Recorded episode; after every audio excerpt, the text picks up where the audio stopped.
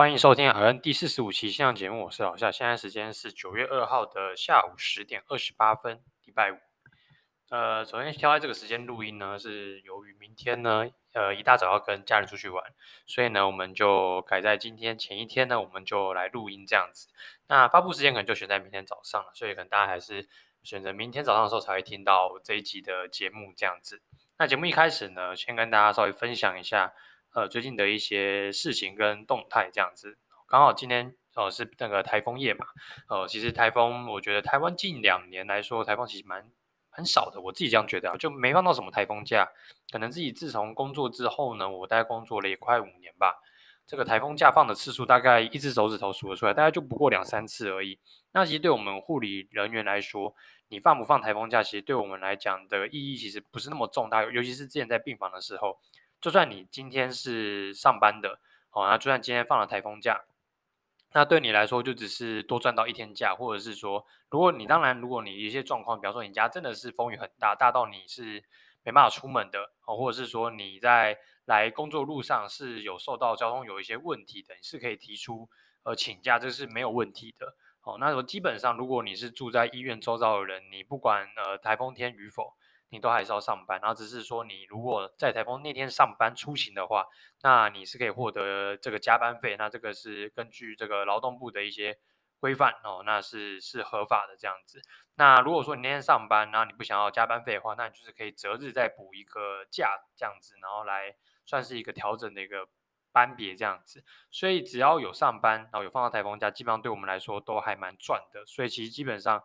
我们有上班的话，都还蛮希望这个台风假的状况这样子。那当然也不希望，就是因为有人这个天灾的问题，然后而导致家破人亡，这也是大家不认不乐见的啦。那当然，大家如果在台风天，还是尽量少出门。那我们也算是做一个小小不好的示范啊，反正台风天还是出去玩这样子。但因为没办法，这个饭店其实在很早之前都已经订好了，那这餐馆也都是很早以前就已经呃已经先预定了。他们那个如果没有发布那个路上警报，甚至没有发布停班停课的话，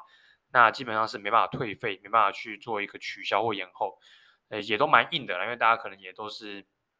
在赚钱什么的，所以说也很难去跟他讲说我都不去，然后都全额退费，基本上是很难的。所以我们还是决定就是明天还是会出发，一起出去玩一玩，去那个苗栗的地方看一看哦，去那个苗栗国哦，人家都说去苗栗好像都要带护照，是不是？那我等下上网稍微查一下，是不是真的要带护照这样？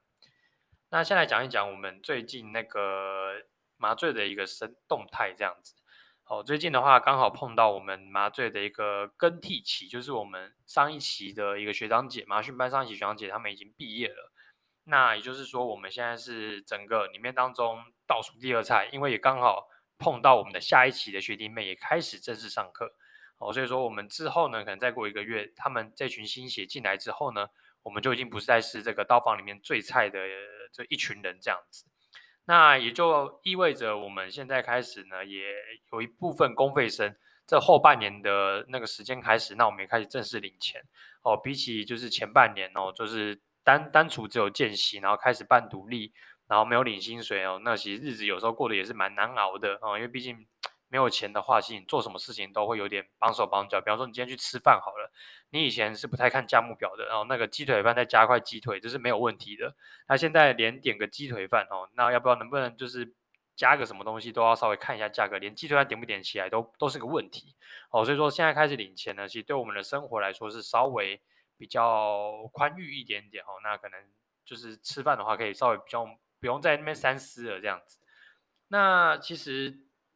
碰到现在这个交替的一个状况啊，那包含现在后续的学弟妹在进来，哦，那其实我也觉得时间过得蛮快，因为我感觉我昨天哦才感觉刚进到麻醉这样的一个领域，然后不知不觉现在已经待了半年，然后也在这样环境中也工作了一段时间。那目前的心得是觉得还是没有白来啦，因为毕竟你这个麻醉的生态跟病房生态还是有蛮大的截然不同。病房你就是呃可能每天就照顾类似的病人。啊，如果说你遇到就是可能病人状况不好的时候呢，那可能就要发挥团队合作精神，一起去处理这些可能比较麻烦的家属、病人或者是什么样一个棘手的状况。而且往往呢，病房这个延误下班的可能性呢，比起在麻醉高的实在太多了。哦，所以说，而且很多时候都是因为碍于交接班，或者是说有一些业务的问题，比方说你刚好碰到交接班的时候有一些呃新的 order，或者是说刚好医师查房，那你又不能不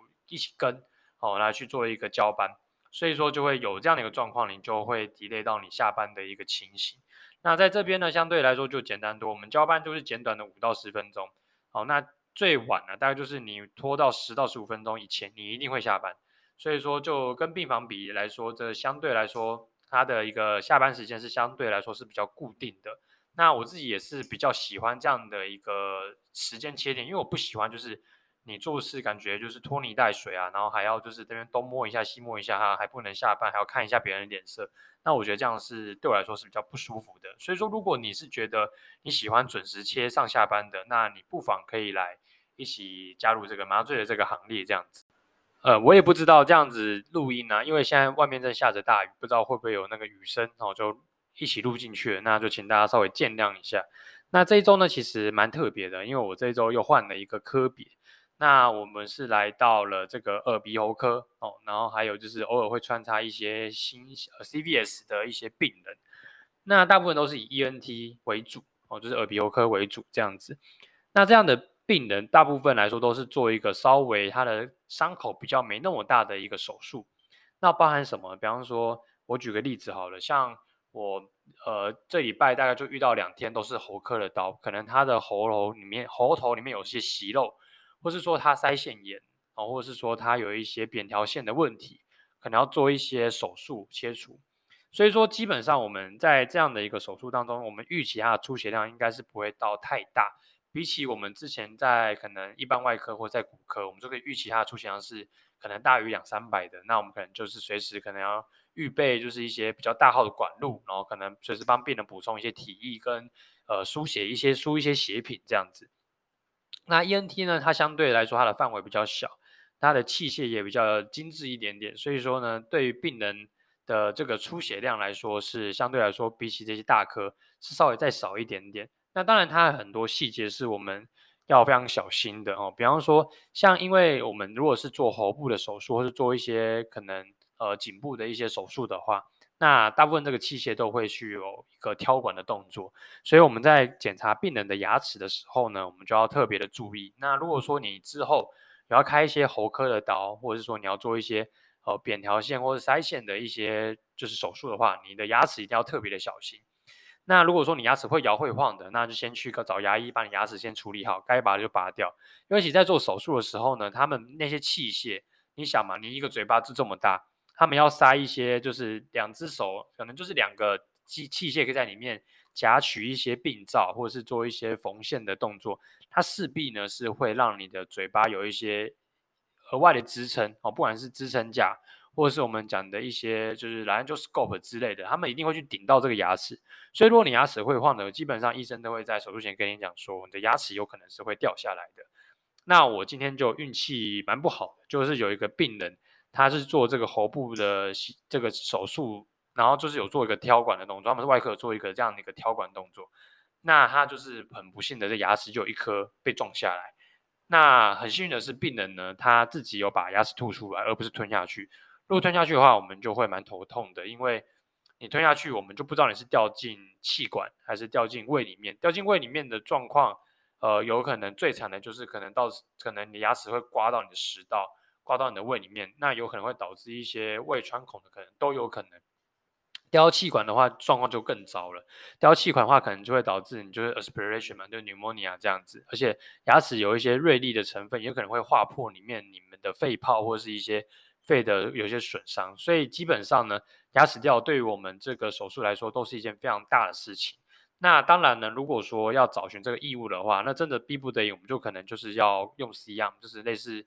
portable 的这个 X 光机来去找寻那个牙齿的下落，然后可能再去进一步的做这样的一个检查，然后把牙齿给取出来。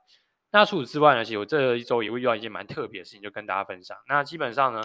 呃，这个在偶像剧或是什么连续剧是很少演出来的，因为呃，很大部分都只会着重在医病人的呃医生的医术很高明，然后利落那个画面。但其实背后呢，有很多就是护理人员跟团队呢需要分工合作，包含呃上一周其实就讲到这个异物嘛，刚刚讲到这个异物嘛的部分。那我们这周遇到一个纱布的问题，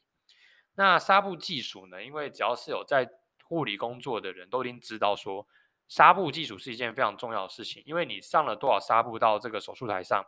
哦，一定大家多少都有听过一些鬼故事，医院的鬼故事，就是说，比方说纱布埋在病人体内，哦，过了几年就才才被发现，哎，怎么一直在发烧，或者怎么一直就是一直有个病有个问题，就后来一照才发现，原来是多年前做了手术，把什么东西埋在身体里面，然后导致他。一直有这样的一个后续的一些问题哦，可能发烧什么的。那这个纱布技术呢，在我们现在的病人安全当中，其实非常重要的一环。你上多少纱布，你下来就是要多少纱布哦，完全是不能够有任何就是任何可以那个妥协的空间。那天就是上呃一个病人在开刀，那他呢就是纱布技术上面呢，他们应该有四十块纱布，那很很很尴尬的是。我们流动的，哎，我们刷手流动核对纱布数量只有三十九块，就少了一块纱布，而且更好死不死，那块纱布还是一乘一大小的纱布。什么叫一乘一呢？就是大概是二点五四乘上二点五四公分的纱布。那这下就尴尬了，这个纱布这么小，怎么找？于是呢，就大家开始找鞋底的找鞋底，找地板的找地板，找台面的找病人里面身体里面的，就拼命的在找。那病人开的就是刚好是做一个扁桃腺的手术。所以呢，医生们就是轮流上去帮忙去检查病人的嘴巴，最后甚至出动了内视镜检查，从鼻子开始找，是不是掉进鼻腔里面，慢慢的检查没有，再从再用那个 laryngoscope 去挑，看看是掉到喉咙里面也没有，最后再出动 fiber，就是看看是掉气管里面也没有，后来呢，就是整个台面纱布摊开再摊开，甚至连垃圾桶都在挖。我们的感染垃圾桶就每个垃圾桶倒出来，就是要找到那一块小小的纱布。那最后呢，花了三到三十到四十分钟，总算找到了，在病人的，就是他们开腮线在某一边，他在对侧的这个牙，就是呃，算是那个脸，就是什么，我不不太知道那怎么样，就牙龈附近，哦，找到那块纱布非常小，它就塞在某一个角落这样子。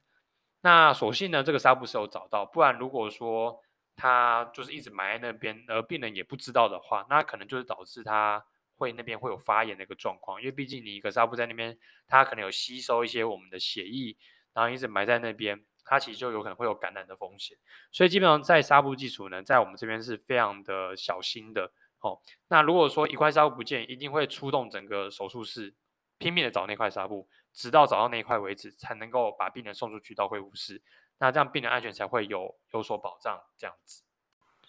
所以在麻醉这一块呢，基本上我们就不用到太 care 这个纱布的问题，因为基本上我们就只是针对病人气道还有它的一些药物的注射为主，所以说我们就不太会 care 到这个纱布技术的问题。所以当下呢，呃，我也不能说我们再看一下，但我们也是帮忙，就是找一下病人的纱布到底有没有掉在我们这边。那如果刚好掉在我们这边，也就尴尬，所以就要帮忙找一下。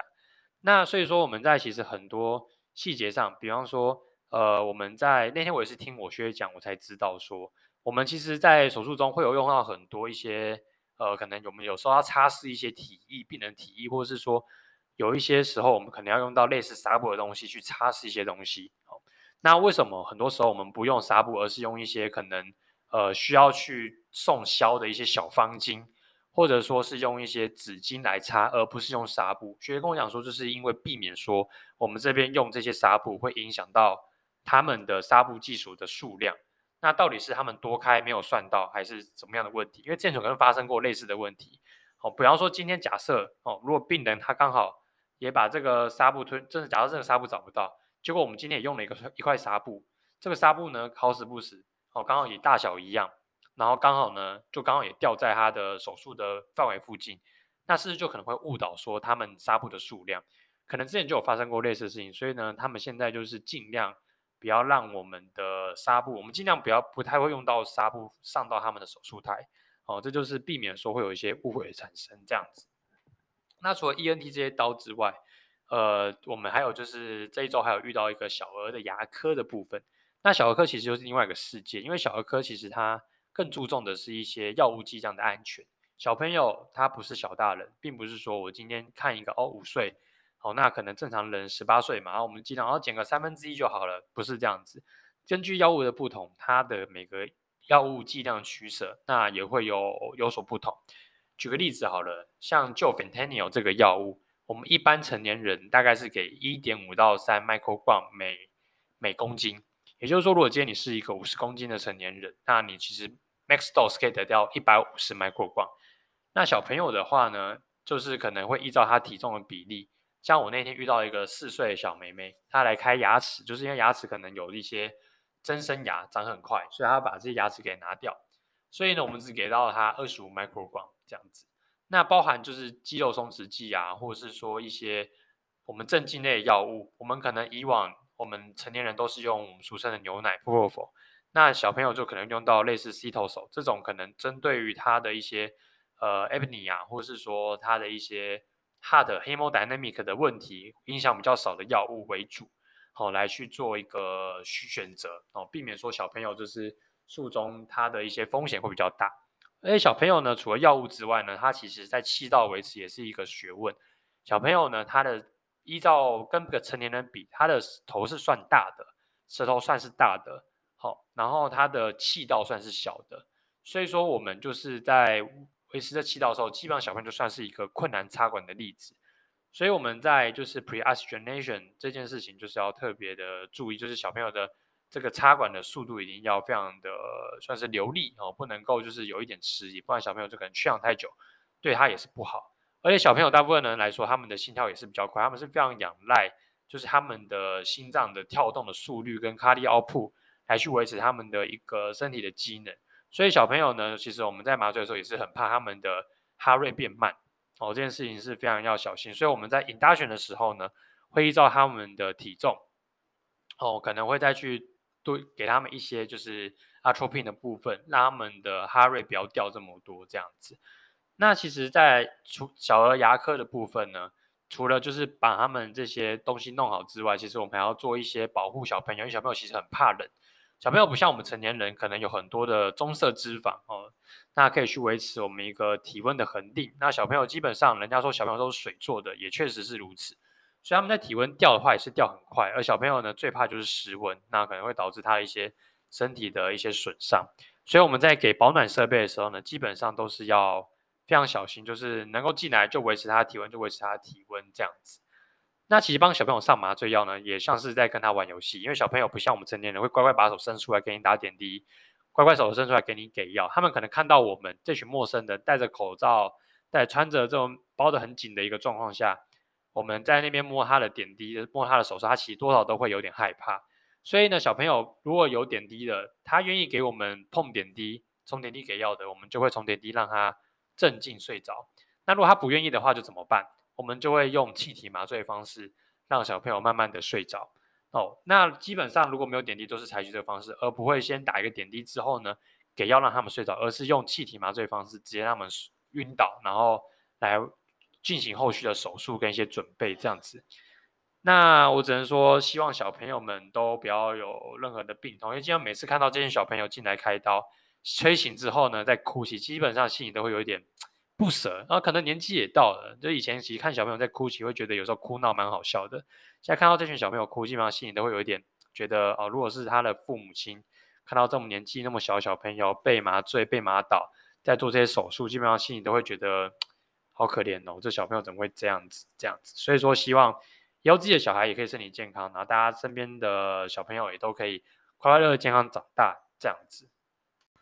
最后讲讲我们。这几天遇到比较多的一些喉科的手术，那它其实用的管子呢也蛮特别的哦，因为一般的 endo 它的都有一定的粗度嘛，所以然后如果你今天你开喉科手术，你 endo 用很粗的话，其实多少会是影响到他们的手术的一个空间跟范围，也就是说我们的 endo 选择就会有更不一样的选择，像如果是开这种我们今天遇到这个喉部的手术。他们可能就选择一种叫做 MLT 管，它管径相对于一般 endo 可能再小一点点，但它通气量还是足够的啦。所以说这个 endo 的选择就是有它的学问。